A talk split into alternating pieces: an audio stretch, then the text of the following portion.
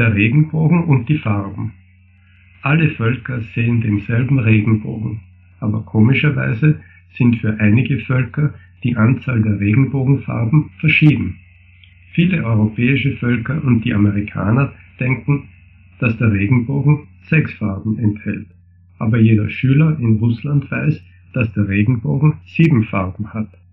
Beispielsweise für die Deutschen oder die Franzosen sind hellblau und blau nur zwei Töne einer Farbe, aber für die Russen sind es ganz verschiedene Farben.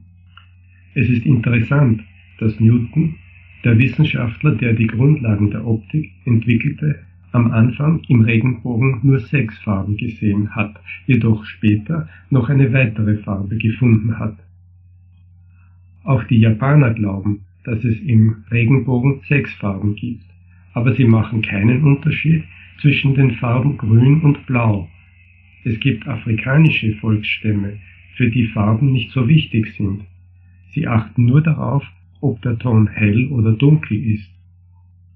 Das Sehvermögen spielt natürlich keine Rolle. Es ist nur eine Frage der Kultur oder der Tradition.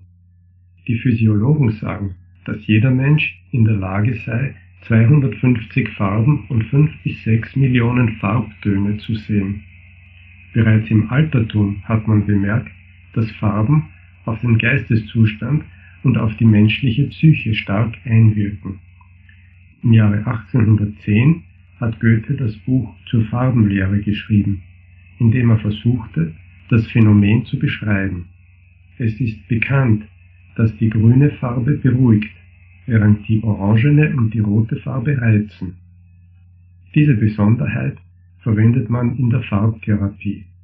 Interessant ist, dass sogar in der Sprache Gefühle und Geisteszustände oft mit einer Farbe verbunden werden. Der grüne Neid, der blaue Traum.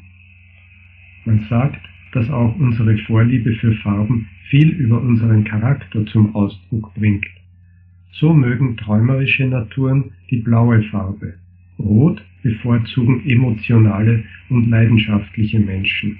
Lila ist für kreative Personen angenehm.